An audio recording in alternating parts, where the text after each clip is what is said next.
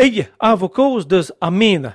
Mine, qui est souvent traduit en breton par montagne, sommet, colline, comme le Ménéum, le Ménémeur, qui désigne bien un sommet. C'est un sommet informel qui n'est pas un sommet pour prendre des décisions. Mais bezokals muyaralayu azondvid rose pekrer. Dans les noms de lieux, on trouve aussi beaucoup de mines, mineguen, minebras, et on peut souvent reconnaître d'anciennes landes.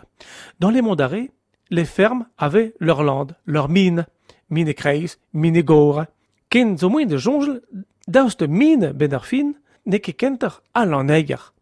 À la rigueur, on retrouve quelques pénamines pour désigner les hauteurs, mais dans la toponymie, on retrouve plus de pénaros et de pénaner qui désignent aussi le sommet de la colline.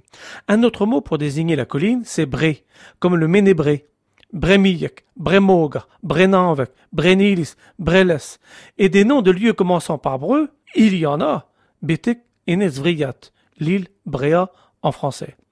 Alors, on trouve encore à Lannion, Brelevin, euh, Brer, Bakishan, Analre, Aganazo Vibreis, mais Guir et Kemendal vi Brohal, Abro en Europe. En France et en Europe, de nombreux noms de villes aussi commencent par Bré ou Bro, qui sont construites sur cette racine breu, la colline. Alors, je préfère le préciser tout de suite, ce n'est pas valable ni pour Breis ni pour Bretagne.